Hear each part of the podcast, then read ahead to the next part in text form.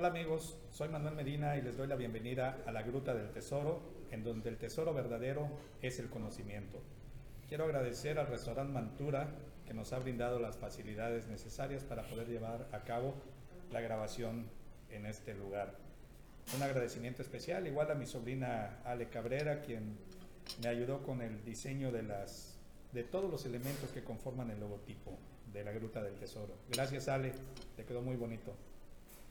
En esta ocasión platicaremos sobre el tema entre los individuos como entre las naciones, el respeto al derecho es la paz. Frase célebre de don Benito Pablo Juárez García. Para ello, cuento con los siguientes invitados. Licenciado Roberto Santiago Arana Yam, licenciado en Relaciones Internacionales, quien ha estado como responsable del programa de becas en la Dirección General del CECITE, coordinador general del 089 Denuncia Anónima, enlace municipal en la Dirección de Informática, responsable de viáticos y nómina de la Coordinación General del C4, asesor a empresarios independientes en el Centro de Incubación e Innovación Empresarial del Instituto Tecnológico de Chetumal. Actualmente se desempeña como gerente general de la empresa CompuRay, dedicada a, promover, a proveer sistemas informáticos y equipo especializado, así como desarrollo de software para dependencias de gobierno. Bienvenido, Roberto. Gracias, Juan Manuel. Gracias por invitarme a estas pláticas, a este proyecto nuevo, al cual me sumo con mucho gusto. Gracias, Roberto. Igual contamos con eh, el acompañamiento y la presencia del licenciado Roger Armando Marinuk. Él es licenciado en Administración y también es licenciado en Derecho. Ha trabajado en el DIF del Estado de Quintana Roo, en Liconza SADCB. Actualmente cuenta con su empresa denominada Servicios Profesionales Payo Obispo y también es litigante en materia civil, laboral y administrativa. Bienvenido, Roger. Muchas gracias, Manuel, este, por la invitación eh, a acompañarte a este proyecto. Mi amigo Roberto, un gusto. Gracias. Bien, muchas gracias. Para empezar la plática, me gustaría primero comentar acerca del significado o implicaciones y alcances de, de esta frase. Desde mi punto de vista, esta frase, si bien nos la enseñan desde la educación básica, realmente pienso que no nos enseñan el significado de la misma, es decir, no nos enseñan qué es derecho y creo que mucho menos nos enseñan qué es el derecho ajeno. ¿no? Eh, para mí esta frase explicada de manera sencilla significa que como individuos que pertenecemos a una sociedad, pues debemos aprender a, respetar la diversidad de ideas, de opiniones, de culturas, et, etcétera, ¿no? Eh, de religión.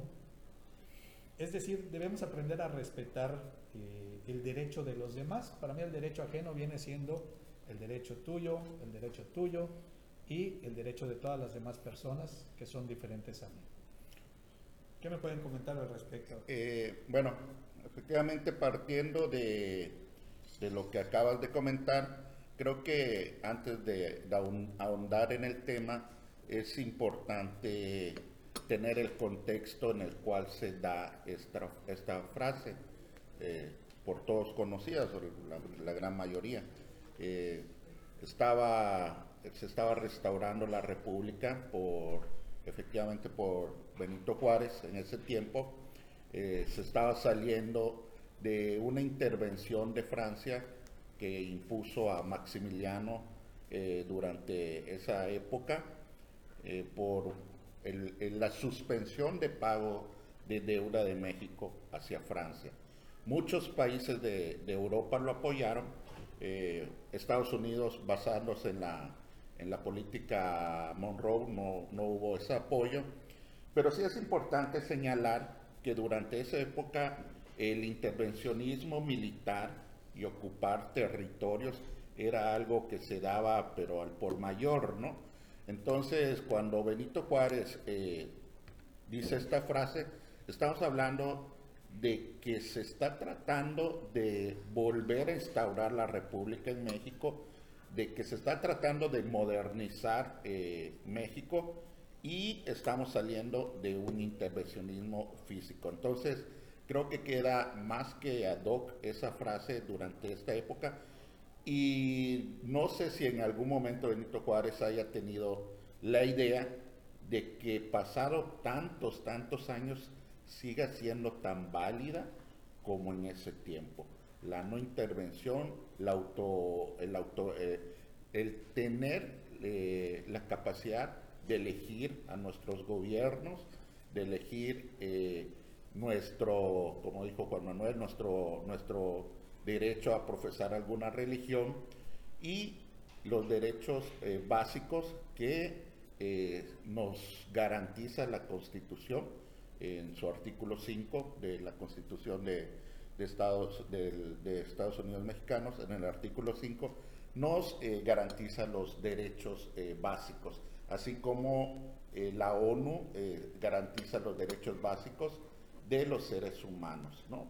Entonces, en este contexto creo que, ya dando un, un, pie, creo que es importante determinar o establecer que cada individuo tiene ese derecho de poder elegir tanto la religión, pero sin afectar al prójimo. Como dijo Benito Juárez, entre individuos y entre naciones.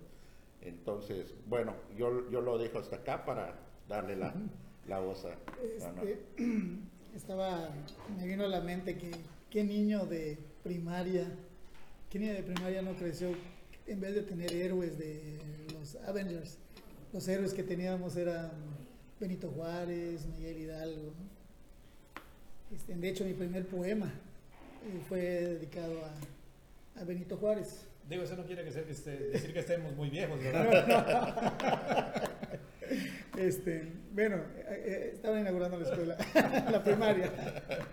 Bueno, este, pero fíjate qué curioso que este juego de palabras que hizo tan célebres y tan inmortales el iniciado Benito Juárez, el benemérito de las Américas. Tiene su origen casi un siglo atrás. Por este, hay un libro que, se llama este, La Paz, este, algo así de permanente, La Paz por siempre, algo así, una, una idea. Entonces, de ahí que siempre hablan de la paz, de la armonía entre los individuos de las naciones, más en, las ciudades europeas. Pero como ustedes saben, Benito Juárez es una, persona que leía mucho. Y de ahí juntó ese juego de palabras y, expresó el sentir que él tenía, porque recordemos que él viene de una clase étnica, Oaxaca. ¿sí? Y su paso, su crecimiento en su vida académica, tuvo tropiezos, innumerables tropiezos alcanzar la presidencia de la México, que igual era un constante conflicto de intereses políticos en ese tiempo.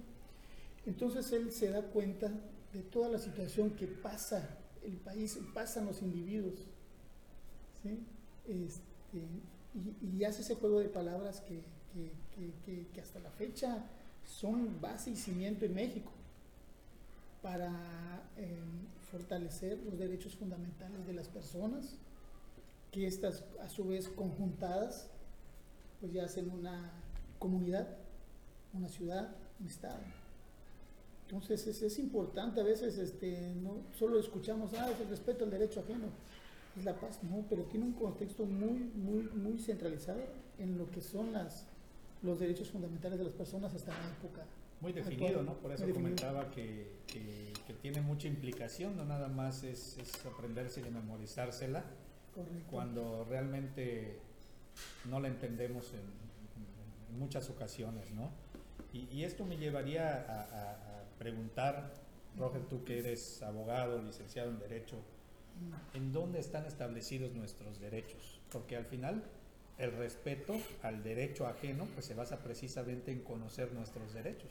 Sí, sí vamos a vamos a ponernos en la época moderna. ¿sí? Este, tenemos este, los derechos nacen a través de un documento, una carta magna sobre derechos humanos, este, con varios tratados, los pactos de San José de Costa Rica, que estos a su vez obligan a los estados, a los países, a implantarlos en sus propios estados, ¿no? Por ejemplo, nuestra constitución, como bien dice el compañero, el artículo 5, pero el artículo primero es el fundamento, la base, el inicio, pero que maneja derecho y garantías. la última reforma, ¿no? sí, la última 2021. 2021. Pero no hay que confundir derechos con garantías. Los derechos son los que tenemos a partir del nacimiento. Derecho a la vida, a la salud, al desarrollo económico, a la educación, todo lo que podamos ver a nuestro alrededor. Y las garantías lo proporciona el Estado para que esos derechos se puedan cumplir. Okay. Van a la mano. ¿Sí? Eh, y hasta nuestra, en nuestro sistema administrativo en el municipio, nuestra ley de administración, también hay derechos para nosotros. O sea, en las escuelas también tenemos derechos. O sea, entonces lo que nos da el derecho a nosotros es todo, el núcleo familiar, las constituciones políticas, los tratados internacionales, la Carta Magna que es el que dijimos esto a nivel internacional. Ok, ok. Adelante, Robert. Sí, yo creo que eh, esto es parte fundamental, ¿no? El hecho de diferenciar derechos y garantías. Creo que, como bien mencionamos, la frase todo el mundo la sabe, ¿no? Todo el mundo la repite y la esgrime. Más sin embargo, muchísimos, y me incluyo, no conozco totalmente mis derechos, ¿no? Entonces, ¿cómo podemos exigir algo que no conocemos? Entonces allá empieza igual, ¿no? O sea, te pueden enseñar la frase, quién la dijo, cuándo la dijo, eh, puedes investigar el contexto, etcétera, pero realmente sabemos cuáles son nuestros derechos. Creo que muchos no lo sabemos. Quizás conozcamos algunos, pero no todos. Y allá empieza a haber, eh, eh, ahora sí que es donde empieza a trastabillar o empieza a haber una deficiencia. Porque ¿cómo podemos exigir algo de lo que no eh, tenemos conocimiento pleno, ¿no? O sea, ¿cómo vamos a decir? Es que están violentando mis derechos. ¿Y cuáles son tus derechos? Ah, si no lo sabes, entonces desde allá empieza a haber una deficiencia por parte de la sociedad. ¿Culpa de quién es? Podríamos eh, decir que no hubo buena educación en la escuela, etcétera, pero también eh, hace falta un, acto de, de concientización y decir, no todo me lo tiene que dar el Estado, la escuela o la familia. Soy un ser pensante, tengo libre albedrío y como tal tengo que investigar y tengo que, eh, ahora sí que conocer para poder exigir y para poder eh, respetar, ¿no? Entonces, creo que por allá empieza igual a haber eh, algo interesante, ¿no? Porque no, no, no, no podemos exigir o no podemos pedir algo que desconocemos. ahorita me viene a la mente una, una anécdota. Este, eh, la deficiencia y el respetar. Fíjate. Dice eh, una convocatoria de una empresa de gobierno con tal de que obtengas la licitación. Para que me des el servicio, tienes que presentarme eh, altas del IMSS que demuestren que tienes trabajadores con discapacidad el Estado está cumpliendo. Pero la persona que lo recibe, oye, pero yo no tengo personas con discapacidad y, ni menos les estoy pagando seguro. Bueno, aquí hay una deficiencia terrible porque ante el Estado, con las propias leyes que nos rigen, todas las personas son iguales, sea raza, color, capacidad, discapacidad. ¿Cómo es posible que anteponga anteponga ante algo que esta persona ya la estoy señalando como una persona diferente, con discapacidad. Estoy prejuzgando. Estoy prejuzgando. El Estado lo está haciendo porque el Estado está imponiendo esa convocatoria. Y yo, o la persona que recibe ese dato, dice, oye, pues si yo no tengo empleados, me estás a mí cortando mi libertad de poder participar porque no tengo. Entonces entra el valor que comentabas, este, Roberto, de uno mismo como persona no necesito que el Estado me diga que yo tengo que incluir a personas con discapacidad. Y ni el Estado me tiene que decir que lo tengo que incluir. Ya es algo del valor personal, de la de nosotros mismos, de poderlo, realizar y poderlo llevar a cabo día a día. Ok, Por cuestiones de tiempo vamos a hacer un corte. Eh, continuamos eh, en, en- en la siguiente sesión.